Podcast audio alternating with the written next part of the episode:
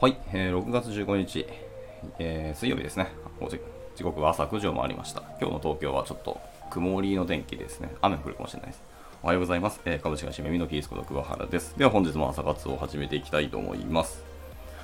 えー、っとですね、また今日も、あのー、Twitter スペースでレコードするのを忘れていたんで、ちょっと、ここのワンタイムになってしまいますけど、まあ、後ほど流れた分は、あのーあれですね、スタンド FM にも流すので、まあ、それを聞いてもらえると嬉しいかなと思います。はい、というわけで今日はですね、えっ、と、ちょっと技術の話から離れまして、あの、まあ、エンジニアの生産性をどう測るという、まあ、タイトルの通りですね、はい、のいう記事があってですね、セレックさんの、えー、と記事があります。で、こちらですね、アンドパッドさんの、えっ、と、インタビューの記事ですね。まあ、ちょっとこれを読んでいこうかなと今日は思います。はい。まあ、最近僕がそのエンジニアの生産性っていうところを、あの仕事としてもあの扱ってたりするので、まあ、そこの辺をちょっと見ていこうかなっていうので、まあ、一つ参考記事が出てきたので、これを見ていこうかなと思います。はい。まあ、上からちょっとダラダラって読んでいきますね。はい。ではどうまあ、記事については後ほど、えー、ツイッターでまあ流したいと思います。はい。じゃあ、えっと、読んでいきますね。エンジニアの生産性をどのように測ればいいのだろうかと。えで、2014年に創業し、まあ、建設とか、建設現場で使えるクラウド型のプロジェクト管理サービス、アンドパッドを提供している、はい。株式会社アンドパッドさんですね。はい。の、えー記事になりますと。はい。あ、ペテロノードさん、いつもありがとうございます。はい。今日は、ちょっと、いつもと趣向を変えた、あの、エンジニアの生産性というところの記事を読んでいってます。はい。おっと、大地さんもですね、おはようございます。ご参加ありがとうございます。今日はいつもと違って、ちょっとあんまり技術的な話ではない、えっ、と、記事を読んでます。はい。えっ、とで、アンドパッタさんの例ですね。で、えっ、と、2020年には合計約60億円の資金調達を行って、まあ、2022年4月時点でおよそ600名の従業員を有するなど、まあ、急成長を続けているのが、えっ、と、アンドパッタさんですね。はい、で同社のアカウント基盤チームでは、まあ、エンジニアのパフォーマンスを解析する SARS である、えーと、ファインディチームズっていうのを活用して、まあ、組織の生産性というのを可視化するようにしてますと。はい、でチームの課題を特定した上で、まあ、複数の施策を実施した結果、まあ、平均プロリクエストとかクローズ時間の指標っていうのが120時間から23時間までに、まあ、減少したというところですね。これすごいですね。プロリクエストのクローズ時間がまあ120時間も逆にすごい長いなっていうのもありますけど、これが23まで減るってのは結構ですね。はい。で、まあ、この取り組みの中心となった、まあ、テックリーの柴崎さんって方ですね、に今回はインタビューをしてますと。で、えー、と改善を行うにあたり、えー指標だけではなく、チームの、えー観察からボトルネックを特定する、ね、あえて大きな課題から取り組まない、えー自分一人がチームを変えるのではなく、チーム全体で変えるといったことを意識していたらしいですね。で、また一方で、えっと、柴崎さんっていうのは、エンジニアの生産性は、まあせえー生産サイクルのスピードだけに着目するべきではないと。え顧客に価値を提供できているか、またビジネスとして成り立っているかっていう視点もやっぱり必要ですよねっていうのを言ってます。これ大事なことですよね。確かに。まあ、エンジニアの開発の効率化とかをどんどんサイクルを良くすることも、それ自体も全然素晴らしいんですけど、やりたいことはそこではなくて、顧客への価値をどんだけ早くできるか、あのビジネスを加速できるかっていうところに技術者目線でどう関われるかっていうのが結構重要だと思うので、はい。この視点は結構大事だなと思いました。はい。で、まあ実際に現在は、えー生産サイクルとチームのエンゲージメントスコアのバランスを見ながら、まあ継続的に顧客価値を提供するための、えーとチーム作りにも挑戦をしていると。また、より高い視点から開発組織全体の、まあ、改善に取り組もうとしているそうですね。で、まあそんな、えー今回は柴崎さんにえインタビューをしてますよということでした。はい。じゃあ一個一個よ、えセクションに入ってきますね。えー一つ目のセクションは、えー開発の生産性イコール、え生産サイクルがうまく回っているかだけではないですよというところでした。はい。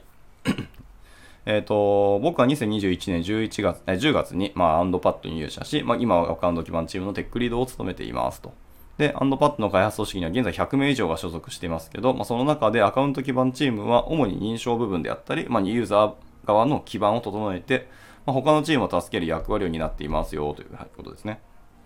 はい。で、僕は、えー個人的に開発組織の生産性改善にとても興味があって、あの、前職のハテナでも、チーフエンジニアとして、まあ、生産性の可視化とか、まあ、組織面、技術面の双方における、まあ、生産性の改善に取り組んでいましたよと。でただ、えー開発の生産性というと、まあ、いろいろなものが、えーごっちゃになって話されがちなんですよねと。で僕としては以下のように大まかに3つにカテゴライズできると考えていますと。えーまず生産か、えーサイクルがうまく回っているか、まあ、要するにすごいスピードで開発できているかというところですね。はい。で、そこからもう少し視座を高めると、えー開発自体が本当に顧客に価値を届けているかっていうことですね。まあ、これはプロダクトマネジメント含めての生産性ですね、と。で、さらにもう1ステップ、まあ、先に行きますと、そもそもの事業がうまくいっていて、まあ、ビジネスとして成り立っているかどうかっていうところが、まあ、ありますよと。はい。まあ、この3つですね。はい。で、エンジニア視点で生産性を考えると、やっぱり生産サイクルの部分だけを見がちなんですけども、やっぱり少なくとも生産性をリードする人っていうのは、この3つの観点を持たなければまずいというふうに、まあ、柴崎さんはおっしゃってますと。で、えー、最近ではですね、まあ、ビルドトラップと呼ばれたりもしますけど、まあ、生産サイクルは、えー、めちゃくちゃ回っていて、機能開発は進んでいるんだけれども、えー、全く顧客価値を生んでいないっていうことが、やっぱりあるあるである、あの、いろんな場所であるっていう、発生してますよっていうふうに言ってますね。で、まあ、それぞれの観点で見るべき指標もやっぱり異なりますし、まあ、事業がうまくいってるかっていう大きい観点に立つと、まあ、やっぱりメンバー1人当たりの売り上げっていったものだったりしますし、まあ、顧客価値を作れているかっていう観点では、まあ、サービスの KPI とか KGI に、ま、開発が貢献できているかといったものになりますと。まあそうね。で、一方で、えー、生産サイクルに関しては、まあ、いろいろな指標があるんですけど、まあ、やっぱりよく話題に出るのが、えっ、ー、と、4 keys っていうものですね。はい。まあ、Google が提唱した、あの、開発パフォーマンスの指標、4 keys っていうのがやっぱありますね。はい。まあ、ちょっと、リンク先は英語出してるので、ちょっと長いので、あの、割愛しますけども、えっ、ー、と、その4 keys の一応指標4つ、一応読んでいきますと、えー、1つ目が、えー、 Deployment Frequency ですね。デプロイの頻度ってことですね。あ、 Deployment、デあ、ってるわ。 Deployment Frequency ですね。まあ、組織による、まあ、正常な本番環境への、リリースの頻度っていうのが1つ目ですと。で、2つ目が、えー、 Lead Time for Changes ですね。まあ、変更のリードタイムっていうのが2つ目上がります。で、こちらはそうですね。コミットから本番環境稼働までのまあ所要時間ですね。まあ、いわゆるリードタイムです。で、続いて、えー、っと、 Time to Restore Service ですね。まあ、変更障害率ってやつですね。はい。まあ、デプロイが原因で本番環境で何か障害が発生する割合のことですね。が3つ目。で、最後4つ目ですけど、えー、 Change Failure Rate ですね。サービスの復元時間です。はい。で、組織がま本番環境でのま障害から回復するためにかかる時間。まあ、この4つですね。っていうところを、えー、っと、Google があの開発パフォーマンスの指標として、えー、提唱してますよっていう感じです。4 keys ってやつですね。はい。えっ、と、元気さんのとおごうさんですね。はい、ご参加いただきありがとうございます。ちょっと今日は技術じゃない、えっ、と、生産性の話をちょっと読んでます。はい。で、と戻りまして、その4キーズがあるように、まあ、生産性といっても、まあ、やっぱり、あの、いろんな各社で様々な観点があるので、まあ、その観点が基づいて、その向上を推進している人、もしくはそのチームリーダーを務めている人っていうのが、それを意識しながら、えっ、ー、と、物事を進めていく必要があるよと思ってますね。はい。まあ、やっぱり分かりやすくやっぱり開発者のあの生産性っていうと、やはりリードタイムをどれだけ短くできるかっていうところに、まあ、着目しがちですし、まあ、最初はそれでいいと思いますね。あの、導入からは。なんですけど、それを進める人はそこだけじゃないとこを見てくださいってことですよね。はい。また、えっ、ー、と、会社として何を生産性とするかっていうのはしっかり、えっ、ー、と、社内で議論をして、あの、目標を決めていくことが必要だと思いますね。はい。で、えっと、次のセクションですけど、えー、定量的な指標と、えー、チームの観察を通じて最初に着手する課題を特定しましょうと。はい。え、で、とはいえ、実際に生産性を改善するときに、じゃあ何から着手するかっていう考えると、まあ、やっぱり開発全体を眺めたときに一番課題があるところから始めることがやっぱり効果高そうですよね、と。はい。えしかし、一番課題が大きいところって、実はその解決がめちゃくちゃ難しいことも多いんですと。まあ、そうそう。それはすごくわかります。で、例えば、え、開発が本当に顧客の方を向いているのかっていう課題を解決しようとすると、まずそのチームがやったことの、えー、顧客価値を定量化する必要がありますし、まあ、チームが顧客に対して積極的にヒアリングできているかっていった調査もしなければいけませんと。はい。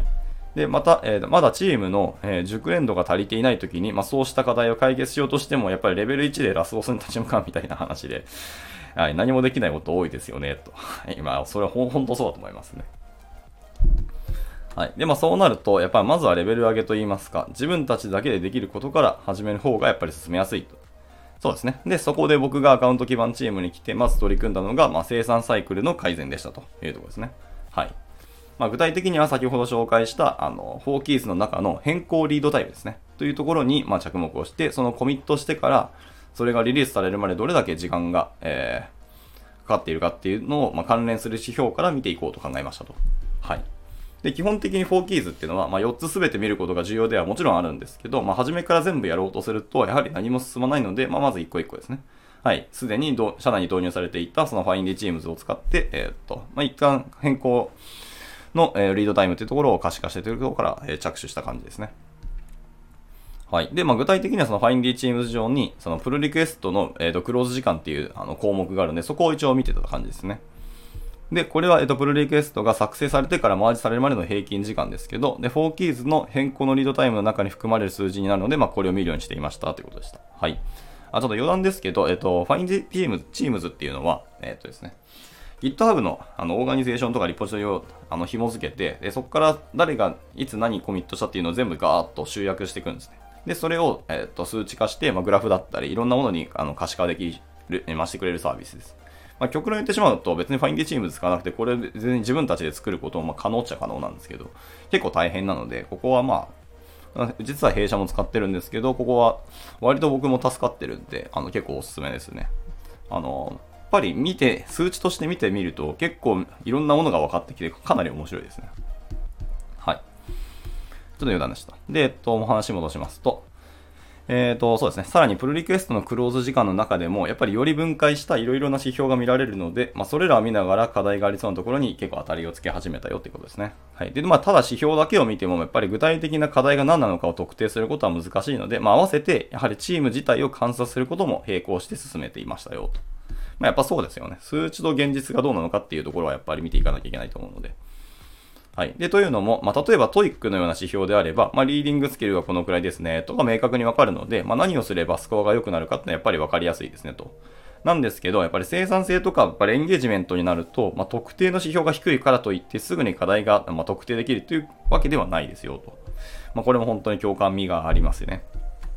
で、えっと、実際に起こっている課題っていうのは、やはりチームを、え、観察してみなければわからないと。まあ、そしてその結果、まあ、最初に見つかったのが、まあ、何でもかんでもやりすぎているっていうような課題でしたってことですね。はい。で、まあ、いろんな人からいろいろな話が来る状況の中で、まあ、何でもとりあえずやってみようとなりすぎていて、まあ、最重要の課題に取り組めていないなっていうふうに気づいたと。ああ、まあ、これもありあるあるですね。なるほど。で、まあ、現在進行中のタスクがま大量にあると、1つのタスクが終わらないまま、次のタスクに着手するという形になってしまい、まあ、1個のタスクが完了するまでの時間が長くなってしまっていると。はい。まあ、実際にファインディチームズ上でも、えっ、ー、と、プルリクエストのクロー時間が長いという結果も出ていました。まあ、まずこの状況を改善するために、まあ、具体的な施策を進めてきましたよということですね。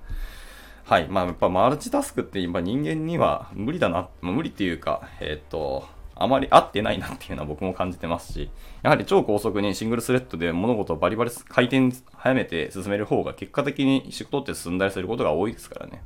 はい。で、結局、あの、分散し、リソースを分散することになってしまうので、まあ、複数、マルチタスクを持っていると。で、結果的に全てのタスクの進捗が遅いみたいなことになりがち、なりかねないので、これは結構、なんか共感はありますね。はい。で、続いてのセクションですけど、まあ、プルリ X のクローズ時間が20、120から23時間、まあ、副次的な効果もありましたよってところですね。に入っていきます。はい。で、えっと、実際に行った施策っていうのは大きく3つありますよと言ってます。で、まず1つ目はですね、まあ、やるものとやらないものを決めるための、まあ、メンテナンスガイドラインの策定で、これが一番インパクトが大きかったよというふうにおっしゃってました。なるほどですね。で、ガイドラインの内容は、まあ、やる、やらない、やるかどうかを判断を入れるという基準でとりあえず考えましょうと。で、それを影響範囲とクリティカル度、まあ、工数の3軸で判断しましょうというふうにしたらしいですね。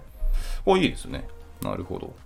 まあ、加えて、まあ、事例集として影響範囲が限定されており、かつ運用でカバーできるものはやらないとか、まあ、脆弱性等のインシデントのレベルの不具合っていうのは即座にやるといった、まあ、具体的なケースも議場記載してますよと。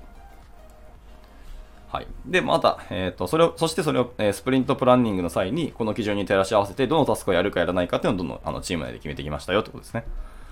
で、えっ、ー、と、エンジニアがやりがちなのが、まあ、一番気になるタスクを優先してしまう ことですと。まあ、これは、僕もエンジニアなのですごくわかるし、ちょっと今ドキッとしちゃいましたね。はい。まあ、例えば1年に1回ほどの頻度で起こるっていう条件、とある条件を通るデータが壊れるみたいなケースがあった場合に、そのデータが壊れると言われると、ちょっとやっぱりやらなきゃいけないっていうような気持ちになってしまうと。まあ、これはまあ人によって感覚違うかもしれないですけど、まあ、この柴崎さんはそう感じたらしいですね。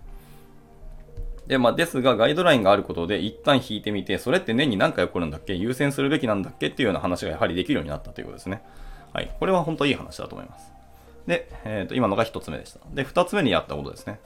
えー、二つ目は、プルリクエストが作られてから、まあ、すぐにレビューに取り掛かれるような、まあ、通知の仕組みを作ることでした。はい。まあ、これは結構やるんじゃないですかね、僕らも。 Slack とかで、まあ、GitHub の連携をして、あの、プルリクエストだったりとか、まあ、コメントが来たら、随時あのタイムラインに流れるようにするとかまあよくやるかなと思いますね。はい。で、3つ目が、えっ、ー、と、エンジニア同士のペアを決めて、毎日1時間はペアプロしましょうと推奨することで、まあ、1人でずっと悩んで止まっている状態をなくすことでしたと。へー、これ面白いですね。まあでもルールじゃなくて、あくまで推奨なんですね。はいはい。なるほどです。まあ、こうした取り組みによって、まあ、定量的な意味では、プルリクエストのクローズ時間の平均が120から23時間まで減少しましたということですね。はい。さっきのなんかあの3つ目のところですね。とにかくそれ、えっ、ー、と、重要なのは、一人で悩んで止まっている状態をなんとか解決したいっていうのがその3つ目のやったことだと思うんですけど、まあ、うちだと、まあ、よくやるやり方だと思うんですけど、まあ、なんか16時か17時ぐらいとかに、あの、 Slackbot が勝手に起動して、なんか質問ある人とか相談したい人はなんか適当にコメントしてくださいっていうのを、あの、投げると意外とみんなコメントしてくれたりするんですよね。はい。まあ、なんかチームミーティングとかでありますか何かありますかとか聞くと意外と喋ってくんないんですけど、はい。でまあ、テキストだと結構みんな書いてくれたりするので、そこでなんか本当に細かくてもいいし、枝葉の話でもいいので何か喋りたい人っていうのをSlackbot で聞くようにしたり結構あのコメント来たりするとかですね、やってましたね。もしくはま別のチームだと、あの常にの Discord つなぎっぱで、えーと、みんなそこにいるんですよね。で、みんなその代わりミュートにしていて、ちょっと相談したい時だけそこで話しかけるみたいなことをしているチームもいて、そこはそこで結構チームの醸成もあの副次的にできたので、そこは面白かったなと思いますね。まあ参考までにですけど、まあそういうことをやってました。はい。で、えっ、ー、と、余談が過ぎたので、ちょっと話戻りますね。で、えっ、ー、と、はい。ガイドラインを作ったことによって、まあ、副次的な効果として、まあ、あえて放置できるようになったっていうマインド面の変化もあったのが大きいと思ってますと。いや、面白いですね。あえて放置できるっていうのは面白いですね。はい。まあ、加えて、一つ一つのプロリクエストが小さくなったことで、まあ、生産サイクルが早く回るようになったっていう体感もありますと。なるほどですね。プロリクエストが小さくなったっていうのは結構大きいですね。これはこれで。はい。で、でプルリクエストをなければ、まあ、すぐにマージされるって感じていれば、まあ、やっぱり1行コード書いたら解決するような問題であれば、まあ、すぐにプルリクエストを投げるようにみんななってくれたっていう風な変化を書いてまして、まあ、逆にプルリクエストを投げても1日待たされるような状況だと、じゃあ気になっている別のものも入れとこうみたいな気持ちになるんですよね、と。ああ、はいはいはいはいはい。なるほどですね。でもそれはあんま良くないです。プレイゲストはちゃんと分けた方がいいと思いますね。はい。で、まあそうすると、まあやっぱりレビューも遅くなりますし、まあ実際にユーザーに価値を提供できるまでの、やっぱり時間も長くなってしまうので、まあレビューを高速化することによって、まあ小さいプロリクエストが増えて、顧客に早く価値を届けられるというようないい循環もあるようになったかなと思ってますと。はい。まあ、これはうちでもよくありますね。やっぱりプレイクスが大きくなると、そのからレビュー工数も高くなりますし、時間も長くなるんですよね。はい。まあ、結果的にあのデリバリーしたいことが遅くなってしまうので、はい。やっぱりプレイクスは小さく分けるとか、やっぱ大きい機能を作るんだったら、1個トピックブランチみたいなのを切って、そこにどんどん小さなプレイクスを積んでいくでもいいと思ってるんですよね。はい。というところでした。で、えっと、次のセクションですけど、はい。まあ、チームを改善する人にはならない。チーム全体の変化を大切にっていうのが書いてますね。はい。えっ、ー、と、こうしたチームの改善を実施する上で、えーと、大切にしていることが3つありますと。1つ目は、まあ、どのぐらい変化を受け入れてもらえるチームかを先に観察することですと。はい。で、変化を許容しやすいチームっていうのはやっぱりどんどん提案していけばいいんですけど、逆に受け入れられないチームに、まあ、急に変化を流すとやっぱり反発が起きてしまいますと。なので、まずはちょっとした提案をしてみて、どのぐらいならいけそうかなみたいなのをチームの反応を見ながら対処するようにしていますと。はい。でまあ、幸いなことに、アンドパッドの場合は、まあ、組織が急拡大していることもあって、まあ、変化に対して抵抗があるあるメンバーはほとんどいなかったと。まあ、とりあえずやってみようという雰囲気があったので、まあ、やっぱ第一段階として大丈夫そうというふうに感じましたということですね。まあ、これは、あの、組織として全体として良い感じですね。で、次に小さい変化を通して、まあ、自分に対してのやっぱり信頼度を高めるというところですと。はい。まあ、先ほど具体的な、え施策として、ま、ガイドラインとか、すぐにレビュー取り掛かれる仕組みであったりとか、ま、ペア制度っていう3つの、あのーやってみたことを挙げたんですけど、まあ、実は最初に取り組んだのはすぐにレビューに取り掛かるための通知の実装だったらしいですね。はい。まあ、やっぱりすぐにできますし、まあ、通知されたところです。あの困る人別にいなかったというのも言ってますね。はい。まずは小さいところから改善して、まあ、成果が出ることを見せると。まあ、そういった積み重ねを意識してますと言ってました。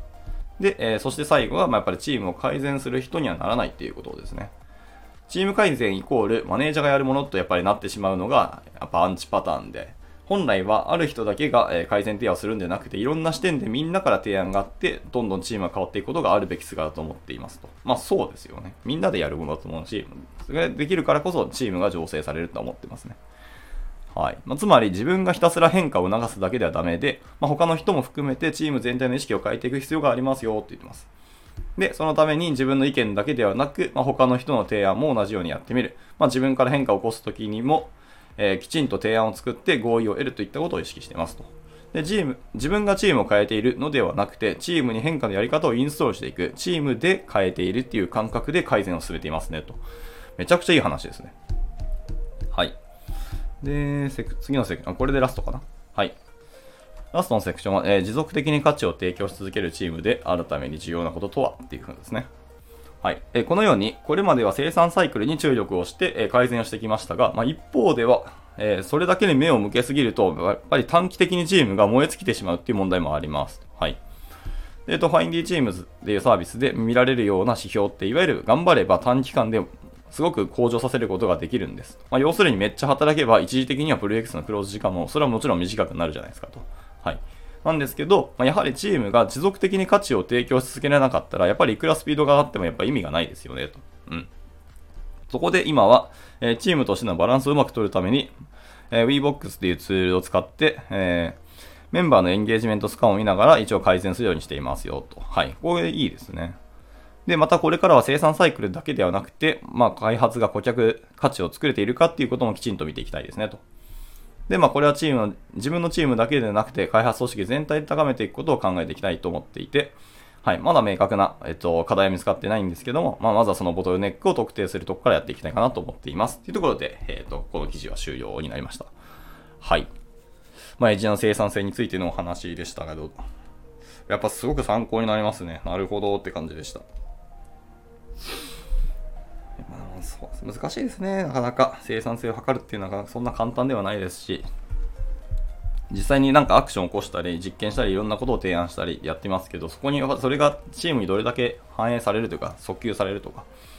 どれだけの効果が生まれるかっていうのはなかなか難しいので、一概にこう、これやったからドーンと変化が起きるっていうのは、やっぱそんなに多くはないと思うんですよね。まあ、今回のあのアンドパッドさんの120時間っていうのは確かに、そもそもがめちゃくちゃ長いので、まあ、ちょっと何かやったらすぐに変化が起きるぐらいの環境だったっていうのも一つは大きいのかもしれないですけど、まあ、その大きいところがあるからこそなんですかね。小さくても、その小さな成功体験とかみんながインストールできたっていうのは結構大きかったんじゃないかなとも読んでて思いました。はい。っていうところですね。まあ、結構でも参考になったので、これはありがたい記事だったなと思います。では、えっと、残り、え、時間があと6分あるんですけど、えっ、と、余ったので、もう1個何読もうかって悩んだんですけど、あの、僕が個人で、えー、趣味でやっているジェネラティブアートっていうのがあるんですけど、まあ、それについての、まあ、海外の人で同じようにアートをやっている方の、あのー、ブログがあるんで、それをちょっと読んでいこうかなと思います。まあ、英語なんですけど、3分ぐらいで読み終わりそうなんで、まあ、最後なんか読み物的に読んでいこうかなと思いました。はい。えー、タイトルは My Journey with Generative Art ってことですね。はい。っていうところを読んでいきます。まあ、ここからちょっと、全然さらに技術の話からかけ離れてしまうので、あの、まあ、ご興味ある人だけ聞いてくだされば嬉しいなと思います。えー、では、え、ー、と、翻訳していきますね。はい。えー、まず最初ですね、えっ、と、ジェネラティブアートとの出会いから入ってますね。はい。えっ、ー、と、まあ、この話に入る前に、私はアーティストでもなければ、えー、優れた作家でもありませんと。まあ、1週間ほど前に素晴らしい技術に出会った、まあ、謙虚な技術オタクに過ぎないと。自分で謙虚って言うんだから、謙虚かなそんなことはさておき、まあ、早速本題に入りましょうと。はい。まあこの特別な旅っていうのは、1週間ほど前の、まあ、平凡で退屈な朝に遡りますと。はい。私は突然何かを作りたいという衝動に駆られて、まあ、多くの場合、丸1日かけて、まあ、フォトショップをハックしたバージョンをインストールして、はい。まあ、結局何も成し遂げられませんでしたと。はい。で、しかし今回は違うと。私は AI アートの世界に飛び込むことにしましたって言ってますね。うん。で、えー、っと、全然知らないツールですね。デル2ってものとか、えー、ミッドジャーニーなどの、まあ、AI モデルですか。あ、これモデルなんですね。はい。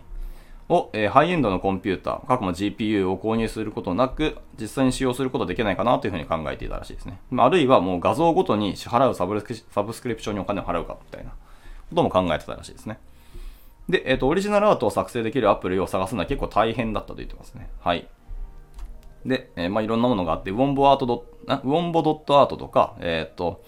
アートブリーダー .com とか、まあ、ナイトカフェなどのアプリもあったので、それは試してみましたけど、まあ、結果はいつももっと欲しいと思わせるものばかりで、まあ、やっぱりこの人を満足させるものじゃなかったよというふうに言ってますね。はいはいはい。で、えっ、と、いろいろ旅してって、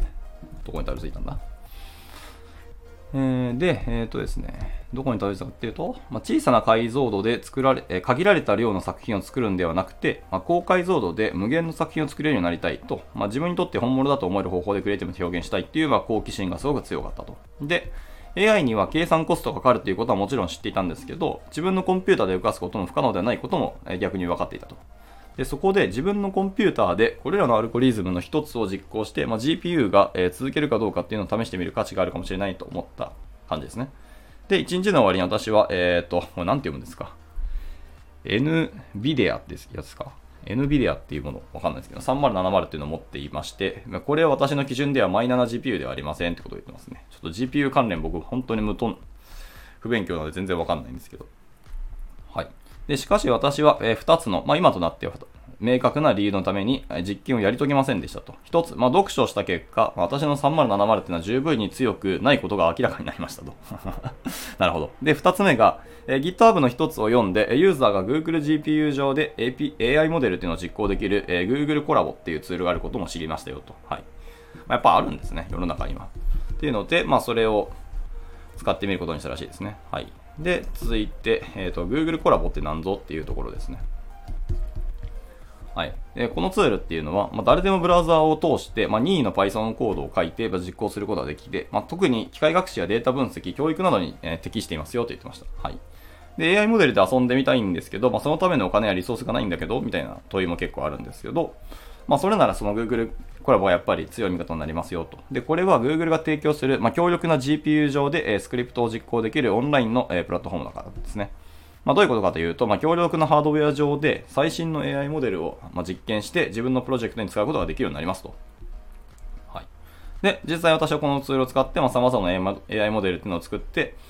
え、実験、え、実際にどのような、え、機能、どのように機能するかをやっぱ確認できてますと。で、まあ、これが素晴らしい学習体験になっていますよってことでした。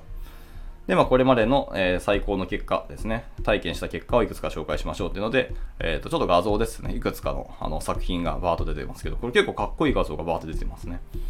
はい。結構なんか自分たちが思うような作品が作れて、自分が思うような作品が作れたって感じですね。で、まあ、もし、まあ、この記事を読んで、まあ、AI を使ったそのジェネラティブアートの作り方についてもっと知りたくなったら、あの、ぜひぜひやってくださいし、逆に言うとやった人は教えてくださいと。もしかしたら、ハウツーガイドを作るかもしれませんって言ってますね。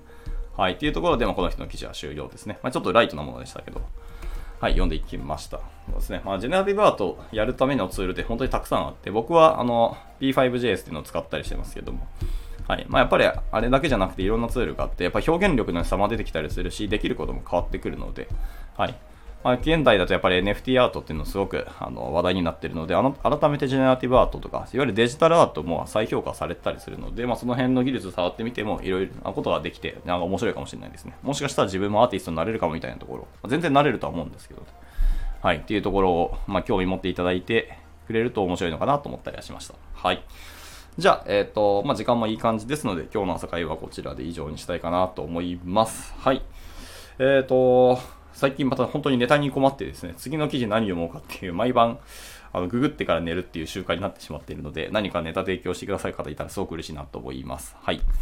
というところで、じゃあ今日の朝活はこちらで以上にしたいかなと思います。はい、今日もちょっとだらだらと進めてしまって申し訳なかったですけど、あのご参加いただいた皆さん本当にありがとうございました。はい、じゃあまあ、えっと、また明日も何か読んでいきたいと思いますので、お付き合いいただければ幸いだなと思います。では、えっと、今日も一日頑張っていきましょう。お疲れ様です。